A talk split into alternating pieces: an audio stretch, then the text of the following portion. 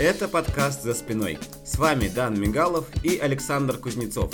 Мы познакомились с астрофизиком Дмитрием Насоновым и поговорили о последних открытиях, в чем кайф заниматься наукой и как стоит воспринимать астрологию. Здравствуйте, я астрофизик, это если коротко. Хотя работаю это я сейчас не астрофизиком, а скорее преподавателем. Я занимаюсь в образовании. И в основном, да, это астрономия, астрофизика, космические исследования. Что Ну, такое астрофизика? Для тех, кто не знает, мало ли. Да, если вкратце. Для меня, давайте. Давайте, давайте с первого слова. Первое слово было астрономия. Астрономия это то, то, про что у нас на небе происходит, и мы это пытаемся как-то объяснить. Ну, там какие-то звезды ночью появляются, даже днем звезда есть, Солнце называется, Луна еще. Вот это все астрономия. А астрофизика – это уже часть, в общем-то, астрономии, но она пытается объяснить это с позиции физики, как нетрудно догадаться. Физика пытается объяснить, э, как это все происходит, почему э, звезда светит, какие механизмы ответственны за то, что у нас солнышко-то вообще э, светит. Вот. А, например, за то, как мы объясняем движение планет, Солнца, Луны по небу, отвечают ну, разделы астрономии. Ну, про них тоже можно поговорить потом. Ну, в общем, кратко астрономия про это. Э, Смотри, например, я бы хотел э, заняться астрофизикой, ч- но я не собираюсь идти в науку. И э, для чего бы мне могло понадобиться это знание? Очень хороший вопрос. Ну, для фана, например. Это, это классно, прикольно. Сейчас есть такая штука, как гражданская астрономия, Ага. где вот всю хард астрофизику, вот прям такую, как типа Стивен Хокинг, да, делают ученые, а тебе не отдают готовые данные, потому что данных сейчас крайне много, все знают, что такое биг дата, ну, по крайней мере, слышали. И так получается, что астрофизикам мало, а данных много. И эти данные, уже частично обработанные, дают людям, которые воодушевились, о, классно, астрофизика, вот, но они не являются профессионалами. Потому что, чтобы стать астрофизиком, надо Ну да. пять с Учиться. лишним лет уни- универа. Ты закончил МГУ. Я, да, я закончил МГУ. Ну, По если, классу если астрофизики. немножко про себя, то Да. Мальчик Дима хотел стать э, астрофизиком, вырос и стал. Вот. И я действительно в шестом еще классе хотел стать астрономом. Астро... Вот именно астрономом ты И хотел если быть. ты хочешь стать астрономом, Да. то, пожалуй, в Москве есть только одно место, прям такое вот. А, с первого курса. Это физфак МГУ. Меня, наверное, кто-нибудь услышит и скажет, да не, не, нифига, у нас есть еще там куча других универов. Курсы Колледж. онлайн. Онлайн-курсы. Колледж астрономии. Ну, там как бы более специализированный, не всегда с первого курса. Астрономическое отделение физи- физического факультета МГУ – это, собственно, вот главный путь. Да. Хочешь астрофизиком быть, ну вот туда. Ты хотел быть сразу астрофизиком или ты... Ну, как бы, да, в шестом классе хотел. Астрофизиком прям. А. Ты уже понимал разницу между астроном... Ну. между тем, что такое астроном и астрофизик. Ну, там, в общем Я понимал, что класс сразу что понятно. гашиш. В чем разница? Ну, то есть, если ты хочешь это реально объяснить с позиции физики, да, то это реально астрофизика. А если ты просто ограничиваешься тем, что ты наблюдаешь за небесными объектами, есть очень много астрономов-наблюдателей. Им интересно в телескопы смотреть, но им немножко все равно, что там происходит с точки зрения ядерных реакций в Солнце, например. Мгм. И каким образом формируется коэффициент отражения поверхности вот этого небесного тела, ну, например, карликовой планеты Церера. Церера видна в очень маленькие телескопчики, даже в хороший сего- сегодняшний фотоаппарат ее можно сфоткать на небе. Вот она классная, она там двигается на небе, и тебе не надо знать, почему она именно так светится, почему она именно так отражает свет Солнца. Поэтому Ага. вот астрономия наблюдательная, ну, ну, там совершенно не обязательно физ- физический факультет заканчивать. Мгм. Телескоп купил, чи- начитался в интернетах чего-нибудь и Мгм. двигайся. Слушай, а в чем ты видишь э, удовольствие как бы от этой работы? Да. То есть э, это какая-то романтика или ты видишь что-то, типа, что другим недоступно? Безусловно, там есть романтика, Ага. даже в профессиональной астрономии. Ну, Касательно меня, я, наверное, только Ага. про свой опыт могу говорить э, уверенно. Романтику я реально почувствовал вот именно тогда еще. И вынес ее, к счастью, да, с- смог вынести в, профессион- вот в профессиональную свою биографию, когда уже после универа, даже во время универа, там на с, уже со второго курса я ездил вот на Кавказ. Есть обсерватория такая у нас на Кавказе, специальная астрофизическая называется. Она среди аулов располагается, ну, довольно такое. Сейчас уже довольно популярное место. Это Архыз. Есть такой поселок Нижний Архыз на картах. Он в 30 примерно километрах от Архыза. И вот там есть скважина. Да. Вот воду Архыз у нас в поселке-то, собственно, немножко и разливали. Там есть маленькая такая вот станция, где ее разливают.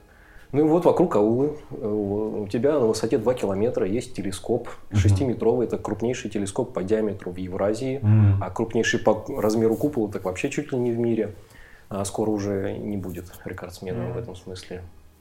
И вот представьте, крупнейший телескоп в Евразии. Ты поднимаешься, и в какой-то момент ты чувствуешь себя чуть ли не единственным. На самом деле ты там не один. Мгм.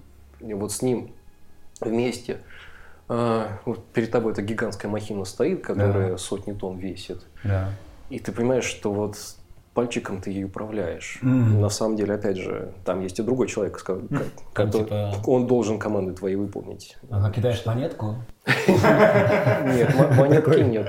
Ну, просто большой инструмент – это Да. всегда работа команды. То есть, естественно, я не один. Ну, вот это ощущение романтики, оно создается. Ты выходишь, это гигантская махина издает такие странные звуки. Это ночью нужно смотреть обязательно, либо А. это работает так, что это можно в любое время суток. Если бы это был инфракрасный такой в далеком инфракрасе телескоп, ну есть такие обсерватории у нас в ну, там дальше за Забайкалье, Мгм. да, там можно и днем. Но про что я рассказываю, конечно, только ночью. Мгм. Ну, как бы солнышко светит, не увидишь звезды днем, Мгм. кроме солнца, в общем-то. Ну, может быть, я не знаю, как это работает. То есть это же он, он же явно пробивает дальше, да, чем мы видим. Телескоп, же самое главное, что он делает, Да, он да. собирает кучу света. Ну, Ага. Наш глазик, зрачок глаза, он 8 миллиметров в диаметре максимум, ну, Мгм. около того. Да. И вот сколько в него света, сколько он света может собрать. Мгм. А если этот зрачок увеличить до размеров 6 метров в диаметре, Мгм. вот тот самый 6-метровый Да. телескоп, то он сможет увидеть гораздо более слабые объекты. Мгм. Но проблема в том, что днем Солнце светит так, что его свет рассеивается в атмосфере, и небо становится сильно ярче, гораздо ярче, чем все остальные астрономические объекты. Они же тускленькие. Есть как это проходит, ну, работа, вот А- три года, что ты делаешь? Да, может, знаешь, с чего я бы начал? Типа, как э, Проходил проходит твой типичный, да, рабочий день? Вот, может быть, про эти три года, как, Да. это, как это было? Ну, то есть ты приходишь э, ночью в телескопу и смотришь? Да не всегда. Или как это? В основном астрофизики работают вот так, за компьютером Ага. сидят и туда вот что-нибудь пишут. А Современная астрофизика – это очень техническая область, Мгм. без программи- знаний элементарных знаний программирования, ну, вряд ли ты что-то серьезно сделаешь. Это работа с данными. А данные получаются на телескопе. Мгм. То есть телескоп – это вот этот шестиметровый. Туда принципиально глазом-то нельзя посмотреть. Астроном работает не глазиком, он Мгм. смотрит за работой аппаратуры. А, он смотрит в экран какой-то, да? Он получается? смотрит на экранчик, да. И, получается, считывает какие-то данные там, да? Вот телескоп, мы Да. помним, собирает кучу света, больше, Да. чем глаз. Ага. А вот когда он собрал, что с этим светом делать? Да? Мгм. Надо его зарегистрировать. Ну, телескоп это фак- фактически большой фотоаппарат. Вот у меня есть фотоаппарат с очень большим объективом, Мгм. диаметром, ну там, не знаю, 10-20 сантиметров. Кто видел, как фотографируют спортивные какие-то мероприятия, вот там объективы, это практически телескоп, прикрученный к фотоаппарату. Мгм. Вот в сумме фотоаппарат и объектив это и есть, по Мгм. сути, телескоп. Такое очень простое объяснение. Мгм. И я оператор телескопа получаюсь. Мгм. В случае спортивного оператора я а, ну, спортивного фотографа я оператор Мгм. вот этого вот этой конструкции фотоаппарат плюс объектив. Ну, только я фотографирую не спортсменов, которые очень быстро бегут, и Мгм. нужно получить картинку не смазанной. Поэтому Мгм. объектив большой, и надо делать короткие экспозиции. Я фотографирую слабые объекты, звезды, галактики. Чем больше телескоп, тем больше у меня шансов за ночь на- накопить достаточно света, чтобы все было хорошо. Мгм. Была не шумная картинка, все было Мгм. хорошо. Ну, а я занимался звездами. То есть есть протяженные объекты, галактики, они Да. занимают не один пиксель, грубо говоря, да, на Мгм. картинке. А есть звезды, которые, какой бы телескоп ты ни взял, как бы ты не, не создал какое-то увеличение, Мгм. это такой любительский термин, увеличение телескопа, там, 100 крат или Мгм. 200, Мгм. а все равно звезда останется точкой. Единственное исключение – это Солнце. Поэтому ну, это немножко разные области, смотреть на протяженные объекты и на точечные объекты. Мгм. Но вот мой день проходил так. Я вставал, пошел на работу, сидел за компьютером. Так. А через э, там 6, 7, 8 часов я вставал и уходил. Но вот где эта самая романтика сидит? Ага. Ты примерно месяц в году проводишь именно там, на высоте 2 километра около телескопа. И у тебя есть возможность наблюдать объекты, далеко не всегда свои. Потому что телескоп один большой на, на- Мгм. не только на Россию, он международный. Мгм. В международном сотрудничестве используется. И ты наблюдаешь кучу объектов. Иногда в этих объектах есть твой собственный, которым ты можешь заниматься все эти самые три года Мгм. аспирантуры. Ага. Ну и результатом что- что значит заниматься объектом? статьи. Что значит заниматься объектом твоим собственным? А вот звездочка какая-то. Ну, звезд на небе. э, при- вот Много. прикиньте, сколько звезд на небе? Глазом видно. Много. Вот. э, А глазом видно ну, 6 тысяч, если очень сильно постараться. На самом деле, если не сильно стараться, то тысячу две Мгм. от Ага. силы. Вот. А если мы телескопом смотрим, Мгм. мы их насчитаем больше миллиарда. Так. И звезды выстраиваются в какие-то вот основные группы. Мгм. Есть карлики, есть гиганты. Бетельгейзе такая звезда, одна из самых ярких на небе, зимняя звезда, красненькая. А самые яркие звезды, можно увидеть их цвет. Вот Мгм. Бетельгейзе заметно, что она красноватая. И это сверхгигант. Им интересно заниматься, потому что это звезда на стадии, когда она вот скоро взорвется. Мгм. Нам все, все время обещают, Бетельгейзе взорвется, ждите, вот прям бабах будет на небе. Ага. Ну, на самом деле, ждать можно вот с таким успехом и сотню. Да. На самом деле, Бетельгейзе может и, и через, ну, не знаю, 300 лет бабахнуть. А Мгм. может быть, он бабахнет и, и раньше. Так. Но мы не можем этого предсказать. Это сложно сделать. Вот для того, чтобы разобраться в деталях, Да. что с ней происходит, а, как у нее м, дышит атмосфера, грубо А говоря. ты же видишь только точку там. Ну да. И как ты это... Да, вот по каким... Как ты, мгм, как вот, ты это видишь? Вот, Что- вот самое главное, Мгм. что кучу света собрать зачем? Да? Звездочка маленькая, точка на небе. Мгм. Как не увеличивай, все равно точка. И ты собираешь этот свет, чтобы вот просто анализируя состав света, переменность излучения, м, понять, что там происходит. Бетельгейзе, ну давайте на, на ее примере, а, она немножко переменная может быть. То есть сначала она более тусклая, потом более яркая, потом снова более тусклая. Это переменность называется. Ну, на самом деле почти все звезды переменные с современной точностью. Просто глазом незаметно, что они переменные. М. Обнаружили, что звезды переменные только в 17 веке.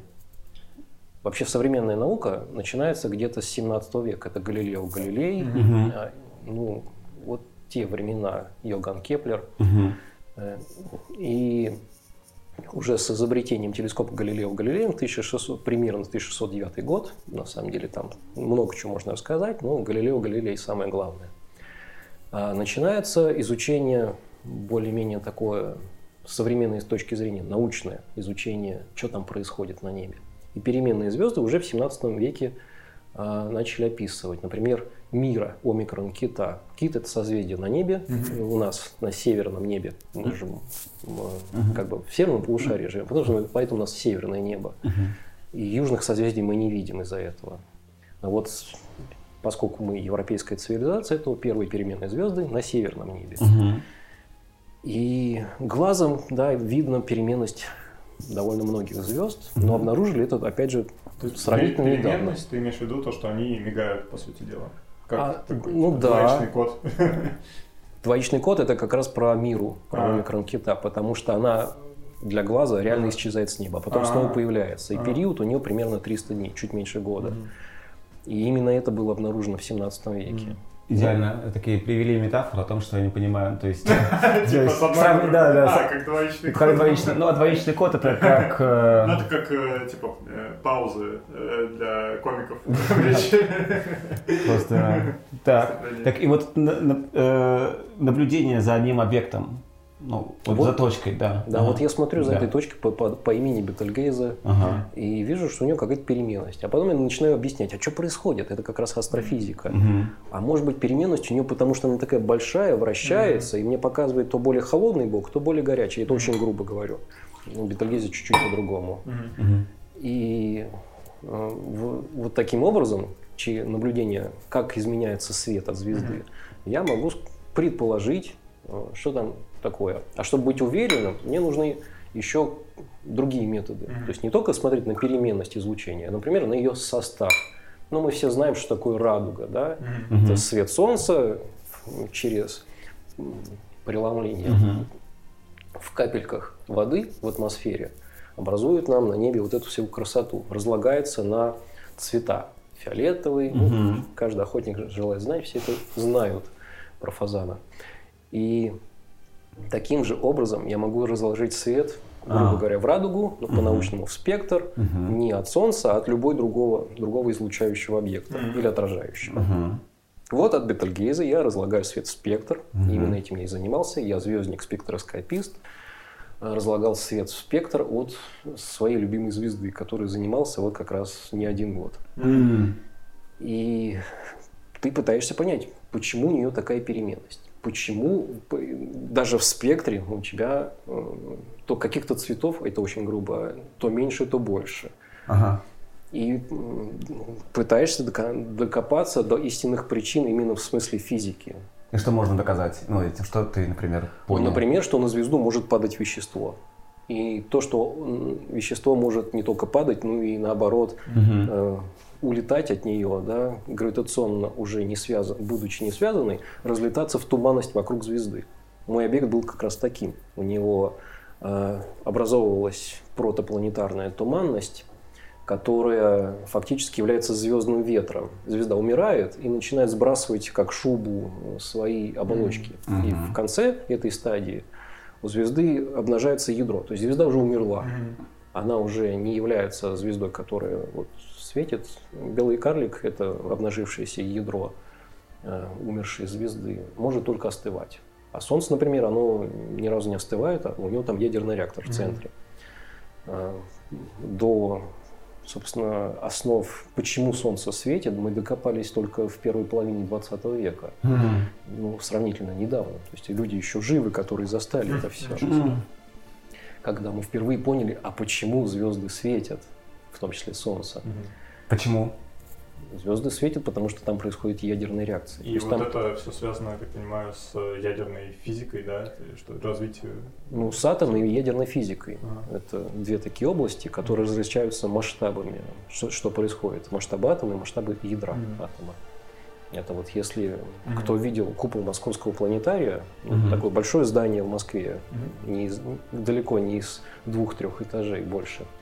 Вот если взять московский планетарий, это атомная физика. А если взять булавку в центре это купола московского планетария, это ядерная физика. То есть Мгм. очень разные масштабы. Мгм.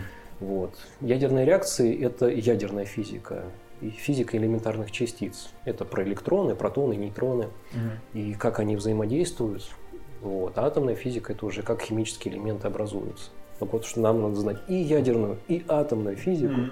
чтобы объяснить, почему Солнце светит. Как-то Слушай, так. ну вот получается, э, ты проводишь различные э, научные исследования, допустим, на этих объектах. Ну, скажем так, пор- давайте будем честными, проводил. Проводил, да. Куда это потом идет? Ну, то есть, э, можем ли мы, как обычные люди, которые не связаны с этим вообще никак, э, потом э, наблюдать какие-то м, результаты этой работы? Э, То есть, ну, например, связано ли это с космической программой э, или нет? Или это Ну, совсем разные? Обычные люди могут, конечно, наблюдать. Э, Например, они могут научиться читать научные статьи. Мгм. Для этого надо знать английский язык, scientific English. Мгм. И, собственно, читать, что происходит. А есть такой сайт архив.орг, архив.орг. Мгм. Архив через букву X. И там ежедневно публикуются сотни статей по астрофизике и смежным областям. Иногда популярные статьи, но Мгм. тоже в основном на английском. Гораздо проще, на самом деле, открыть интернет, найти популяризаторов а, астрономии, астрофизики, и даже на русском языке читать. Мгм. А, Опять же, астрономия, астрофизика, такие области в народном хозяйстве не сильно-то применимые. Мгм. Но вот для фана, ну, классно, да. А где все-таки, ну, это такая большая наука, э, то есть где ее применяют? Там, в космических технологиях, там, при полетах в космос или где? С фундаментальной наукой всегда очень сложно. Ага. Тут на такой То вопрос есть сложно ответить. ее применить. А, ну, вот То есть можем звезды наблюдать факты. Это как будто но- бы философия, да? Ну, Ага. Ну, философия, да, это тоже такая странная область, Ага. но она немножко в другой стороне научного знания, это гуманитарные Да. науки. Не- У нас, у нас научные Мгм. область. Ну, как бы есть такая замечательная вещь, как побочный продукт. Например, мы получили, я очень люблю свой смартфончик показывать, слушатели не увидят, конечно, но а, в нем у вас тоже э, есть камера. Да. И вот эта камера работает благодаря изобретению, которую мы получили из, в общем-то, астрофизики. Ага. Те самые приемники излучения, цифровые приемники излучения ПЗС-матрицы, прибор с зарядовой связью, если Мгм. так вот как поподробнее, это то, что сначала эксплуатировалось в астрофизике, приемники были дорогие, сложные, Мгм. а потом они пришли к нам в повседневную жизнь. То есть Мгм. бай-продукт, он как раз, ну, наверное, косвенно астрофизика так влияет на нашу жизнь. Понял. Ну и в конце концов классные картинки. Ну, мы же все любим классные картинки с, ха- с Хаббла. Заставки на айфоны это... Да, да, да, да, да. А, Что тебя поразило за последнее время в астрофизике? Какие Ты крутые... наверняка следишь. Да, Я и- слежу и не перестаю удивляться каждый день. Ну, Прям что- серьезно, каждый день. Какие большие открытия вот за последнее время произошли, да, да? Прям что-то мега крутое произошло. Безусловно, открытие гравитационных волн. Ага. Безусловно, это регистрация гравитационных волн от слияния нейтронных звезд. Что это такое? Я слышал вроде что-то в, Инстал- в Интерстеллар про это. Да. Все. Ну, там слияния не было, там была черная дыра. И, безусловно, я как раз не успел этого сказать. Это э, получение, в кавычках, портрета черной дыры Мгм. галактики М87, кажется. Это соседняя галактика, хотя вроде как, наверное, сверхмассивную черную дыру надо было сфотографировать рядышком в своем собственном доме, в галактике Млечный Путь, в котором мы, собственно, и живем. Мгм. Солнце – это одна из ну, примерно двух сотен миллиардов звезд галактики Млечный Путь. Такая вот большая семья звезд. Мгм. А есть другая семья звезд под названием М87 из каталога Мессия 18 кажется, века. А, Это галактика, которую может увидеть любой любитель астрономии, просто купив телескоп, посмотреть, о, вот в этой галактике недавно сфотографировали черную дыру Мгм. созвездие Девы. Можно видеть, кажется, по галактику. И вот это одно из самых ярких таких. А черные дыры это и нейтронные звезды это остатки, ну, звездные черные дыры это и нейтронные звезды это остатки от жизнедеятельности звезды. Вот наше солнышко, оно не вечно же светит, Мгм. оно четыре с половиной миллиарда лет уже светит. И еще ему осталось примерно, примерно столько же Мгм. светить. А потом, ну все. Потому что закон сохранения энергии говорит нам о том, что рано или поздно все, если мы энергию излучаем, должно закончиться. Энергия отсюда уходит туда, и здесь резервуар в конце концов закончится. Солнце закончит свою жизнь как белый карлик. Остаток звезды самый распространенный в Вселенной.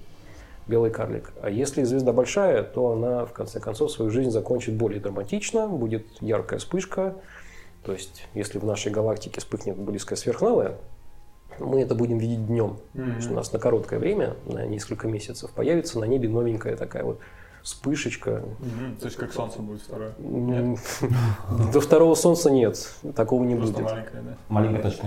Как Ну, вот солнце светит, на небе мы ничего, кроме Луны, наверное, Мгм. там не сможем увидеть. И вот представьте, вот еще один объект по яркости сравнимый с Луной, только точечный. Мгм. Не как Луна в полградуса, Мгм. А градусы это, ну понятно, Я понял, 30-60 градусов Да. полный круг. Мгм. Вот. Если мы вытянем большой палец, у меня есть вот такой вот. Зрители, не- не слушатели не видят, но вот я большой палец показываю. Большой. Большой палец на, на вытянутой руке это, слепые. это чуть больше, чем диаметр Луны. А, Вот это как раз и есть 30 угловых минут или половина одного градуса. ага. Вот. Так вот, то, вот э, первое открытие, открытие гравитационных волн. Можно под- подробнее про это? Что это такое? Ну так вот, мы говорили про Да. черные дыры Мгм. и белые карлики, нейтронные звезды, это то, что остается после смерти звезд. Мгм. Э, И самое классное, что мы узнали, да, это то, как устроены нейтронные звезды, благодаря тому, что увидели, за- засекли гравитационный всплеск от слияния двух нейтронных звезд. То есть две звезды жили, сначала одна умерла, потом другая. Образовалось два остатка звезды, Мгм. две нейтронных звезды, и они вращаются вокруг общего центра масс. Ну, в общем, такая двойная Так. связанная пара. Мгм. Они сближаются, То есть, опять же, закон сохранения энергии говорит, что если они вращаются друг вокруг друга и, и что-то там излучают, гравитационные волны, они будут сближаться. И в конце концов, э, это нам общая теория относительности Эйнштейна говорит, они сольются. И из-за этого слияния у нас само пространство-время начнет колебаться. Ну, то есть представьте, вот мы жи- живем, вот этот стол, слушатели опять же не видят, но мы тут за столом сидим.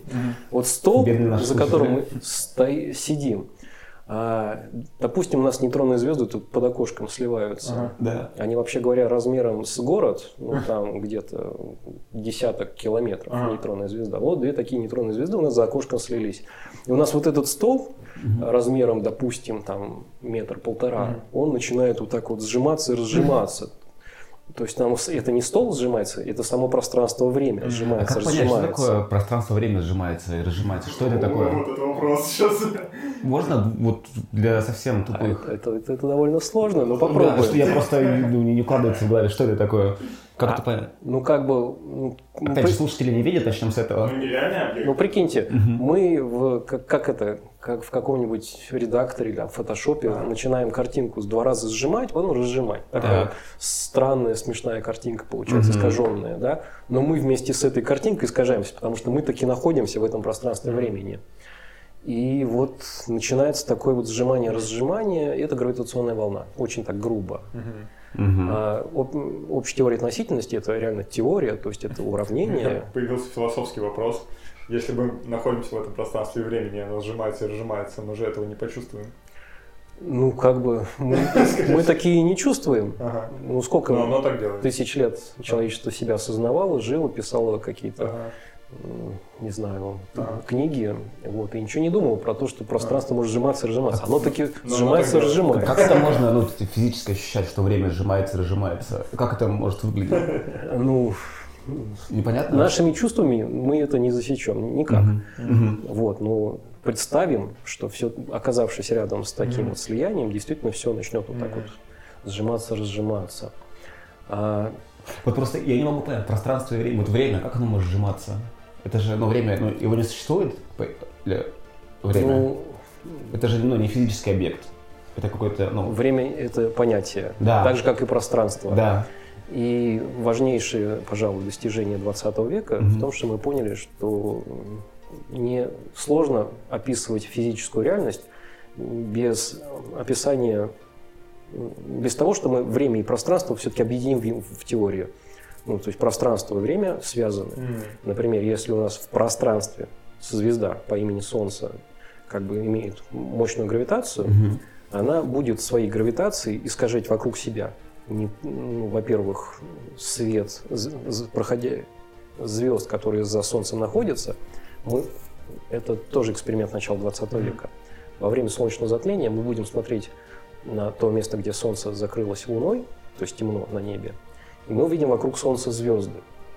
И эти звезды, они не- немножко не на тех местах, где должны быть, Мгм. потому что Солнце своей гравитацией исказило путь света от этих далеких звезд до нас.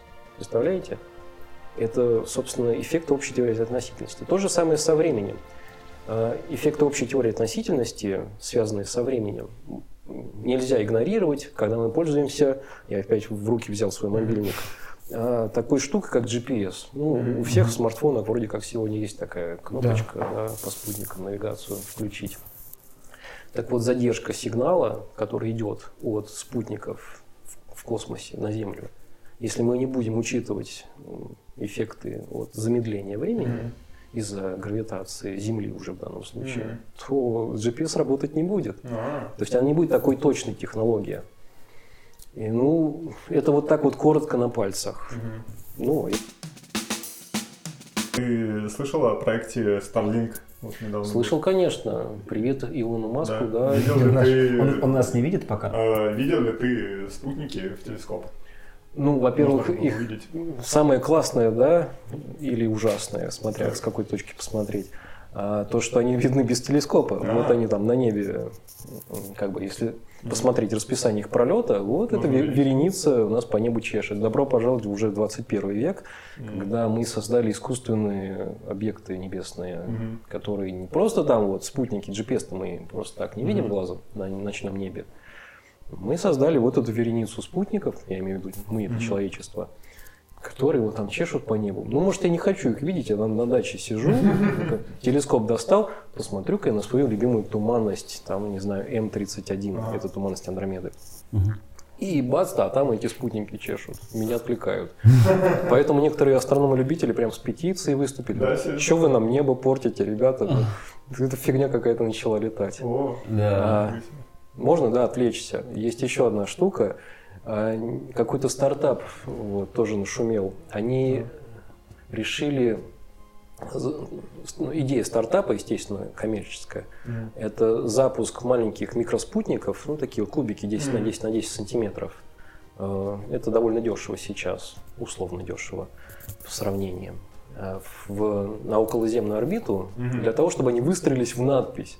То есть, представляете, вы выходите, опять же, там, я специально дачу упоминаю, не Москву, потому что в Москве не сильно хорошее небо, оно засвеченное. И вот вы ходите, а там такая вот надпись, да, «Привет, Илон Маск» такая вот висит на на Если бы это небе. делал дизайнер, там было бы написано «ты пидор». Ну, можно и так. Вот. И ты, главное, ничего не можешь с этим сделать. Как это развидеть? Ну, не, не знаю, не смотри на небо. Мгм. А я хочу смотреть на небо, я А это астроном-любитель. только в телескоп видно. А, да нет, это серьезно. На низкую околоземную орбиту выходят спутники. Ну, естественно, надпись не навсегда. Они потом замедлятся, в атмосфере упадут. Но Это- вот на какое-то время можете Прикольно. посмотреть. Вот там в гугле, гуглится очень просто. Ага. На ютубе ролик есть. Э, Слушай, а видно ли в телескоп вот всякий космический мусор, который там летает, и насколько это мешает? Да, и я... Существует ли раздельный сбор му- в космосе? Смешно, смешно. Да, пожалуйста. Глазом видно. Да. А что ты думаешь про астрологию? Для тебя да, астрология. Ну, это прикольно, если это воспринимать как шаманизм. То есть, ну, я люблю этнографию, там, люблю, как, когда люди там сидят вокруг костра, в бубен бьют и шаманят. Вот Это точно весело. так же я к астрологии могу относиться и ничего Мгм. против не имею. А вот когда они начинают выступать, э, себя позиционируя как научное знание, вот тогда я начинаю быть против. Расскажи, ну, против, почему? Ну, потому что с точки зрения критерий научного знания, м, оно как бы не укладывается в эти самые научные критерии. Недоказуемо, неверифицируемо и так далее. То есть, э, грубо говоря, звезды никак не влияют на людей. Или как Это может вообще влиять как-то Да. физически? Ну, если так вот пр- прям очень подходить к этому ворчливо и Давай. дотошно, Давай. то любой физический объект влияет на любой другой физический Мгм. объект просто потому, что гравитация не имеет границ. Да. И даже мы с вами, сидящие за столом, влияем гравитационно на солнышко, которое от нас в 150 миллионах километров. Просто это влияние ну, настолько пренебрежимо мало, что мы всерьез его не рассматриваем. Мгм. Ну, точно так же в астрологии, я так понимаю, мы про эфемеридную астрологию, которая сейчас, собственно, Кого? эфемеридная астрология. такое? Это, мне кажется, даже астрологи не знают. Да нет, а- знают, знают. Наверняка же на- нас послушают и узнают. И улыбнутся. Так, что это А, такое? Мне очень нравится история, когда в 90-е годы а, астрономам иногда доводилось, это как байка, я, естественно, не знаю конкретных астрономов, но байка такая. Астрономам приходилось подрабатывать, когда к ним приходили астрологи, потому что в 90-е астрологи-то как раз не, не сильно бедствовали, а фундаментальная наука, ну, в них, в общем, денег было сильно мало. И астрологи приходили к астрономам и покупали у них эфемериды. Эфемериды – это точные расположения планет для определенного времени на небе. Мгм. То есть, а, не знаю, кто у нас там, Сатурн в Деве, в, там, в такой-то Да. период, Мгм. он находится в квадратуре, там, и вот, эти- вот эти вот все конфигурации с какими-то другими небесными телами, которые в астрологии используются.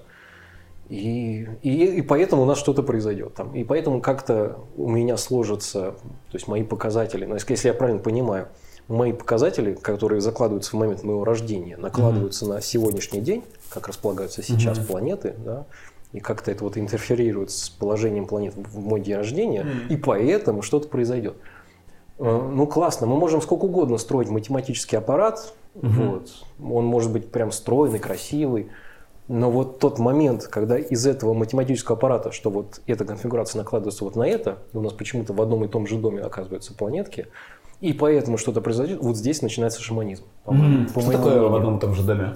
Что такое дом планет? Ну, астрологов, если я правильно понимаю, у них там 12, что ли, домов. Ну, Мгм. примерно как знаков э, Да. зодиака. Кстати, на небе планеты ходят по 13 созвездиям, а не по 12 знакам зодиака.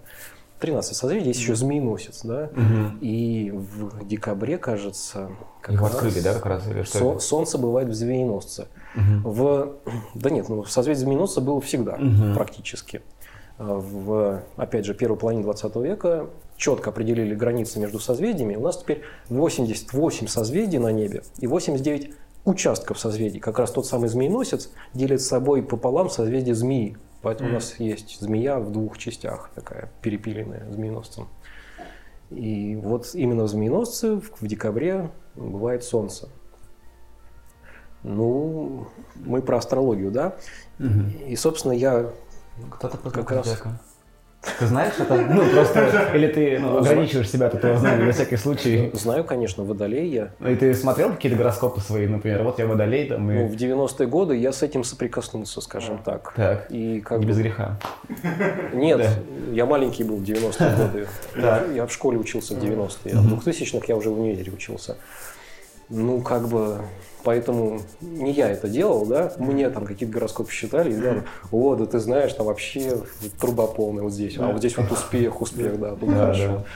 Ну, поэтому я мимо не проходил, скажем так. И что твои ощущения? То есть, ну, насколько Ну, это- противоречивые, как я сейчас и говорю. Вот я пришел к тому, что все-таки это шаманизм. Мгм. Если ты очень хороший психолог, который в своей а, практике использует астрологию, и ты прям вот видишь по человеку там, Мгм.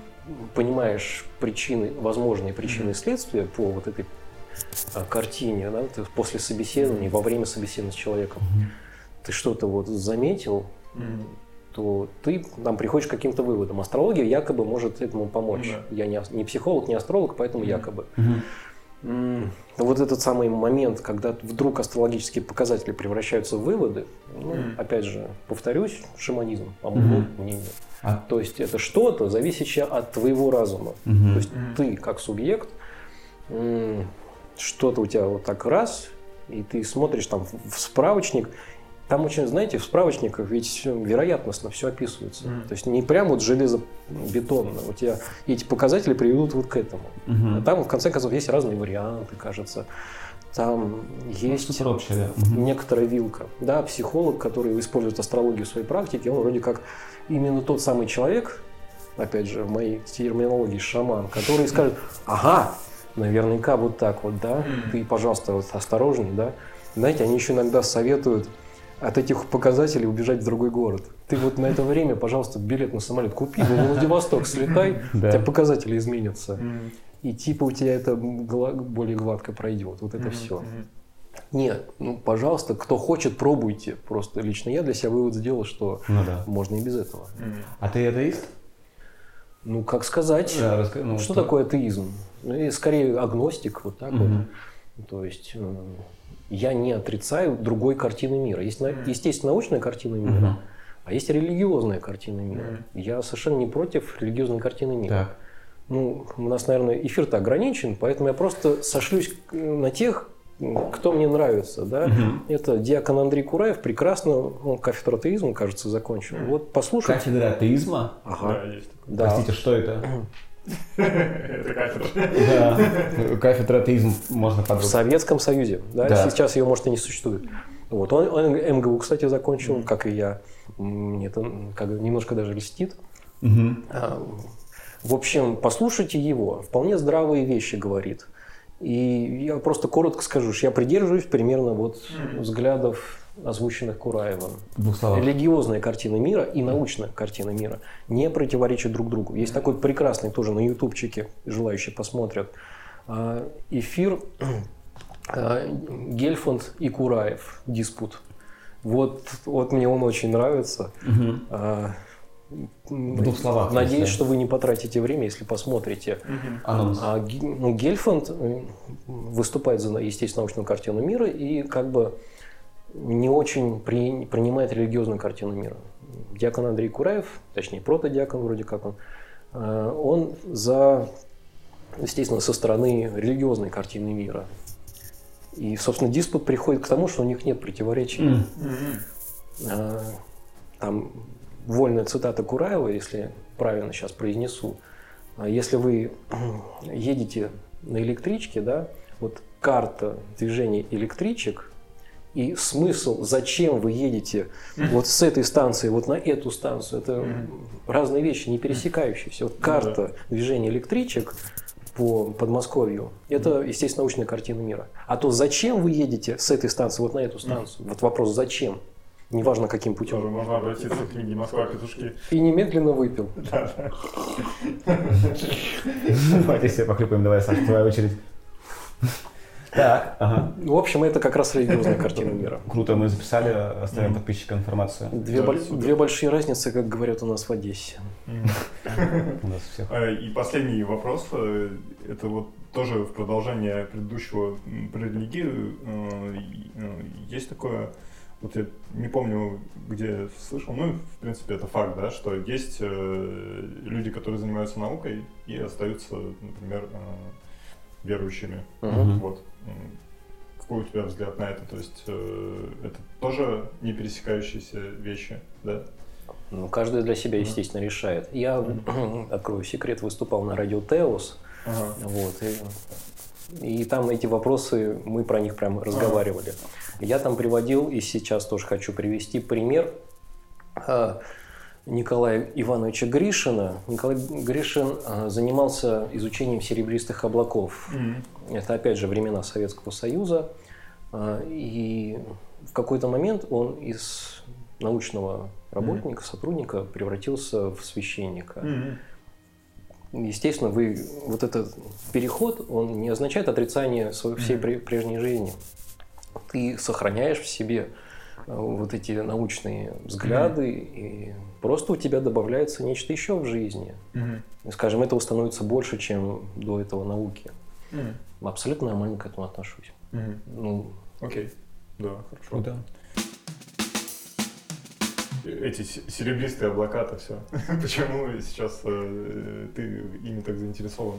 Серебристыми облаками я интересовался со школьного возраста. Что такое серебристые облака? Да, вот э, это именно то, что если у нас погода позволит когда-нибудь вот, в ближайшее время, можно посмотреть на небе даже в Москве. Они а. достаточно яркие, и московская засветка mm. этому не помешает. Это самые высокие облака. Mm. Почему это астрофизики касается? Потому что они настолько высокие, что мы не можем игнорировать влияние космоса на образование этих облаков. У нас Земля обладает атмосферой. Mm-hmm. Как вы думаете, где граница атмосферы и космоса? Где космос начинается и заканчивается Земля, грубо говоря. Сложно сказать. В, километрах. Километрах? Ну, то есть где, то где там МКС летает? А. Подскажу, на высоте около там угу. 400 километров. Ну, там телескоп, угу. там низкая околоземная орбита это ага. 200 километров. Так вот, граница, условная граница атмосферы и космоса, она где-то на высоте 100 километров. Угу. Недавно в на иноземных краях все-таки решили снизить границу до 90 километров. Можете догадаться, почему.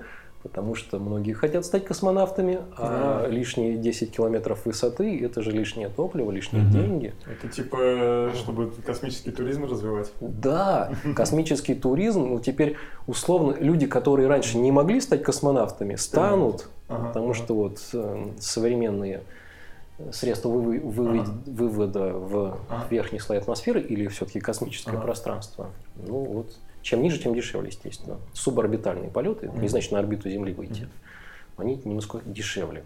Так вот, серебристые облака, да, вкратце, это самые высокие облака, которые настолько высоко, что на их высоте Солнце еще светит, оно не за горизонтом, и оно освещает их. И поэтому мы с Земли их видим освещенными. Хотя у То нас... По сути, это облака в космосе. У нас на Земле темно, а у них там наверху светло. Ага.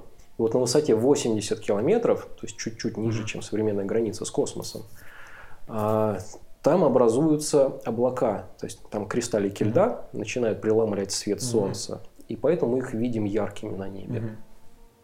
То есть самые высокие облака и Почему с астрофизикой-то это связано? Потому что частички пыли могут прилетать к нам именно из космоса. Mm-hmm. А пыль нужна для того, чтобы кристаллики льда, вода, mm-hmm. чтобы молекулы воды сконденсировались в этот кристаллик льда на пылинке. Ничего себе. Для образования серебристых обволоков нужна пылинка, H2O, то есть вода, и ага. температура, при которой это может образоваться. И это все образуется у нас в средних широтах, Москва, например, а, на, примерно летом. То есть mm июнь и июль.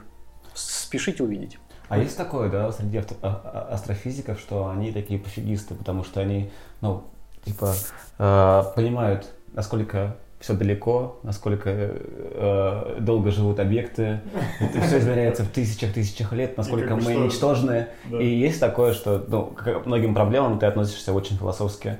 Либо ты когда проект сдашь? Да какая разница, все тлен. Мы живем, мы живем там не больше сотни лет практически, а звезды живут 4,5 миллиарда. Ну, некоторые Есть такое, да? Больше 20 миллиардов, сотни миллиардов лет живут. Все тлен.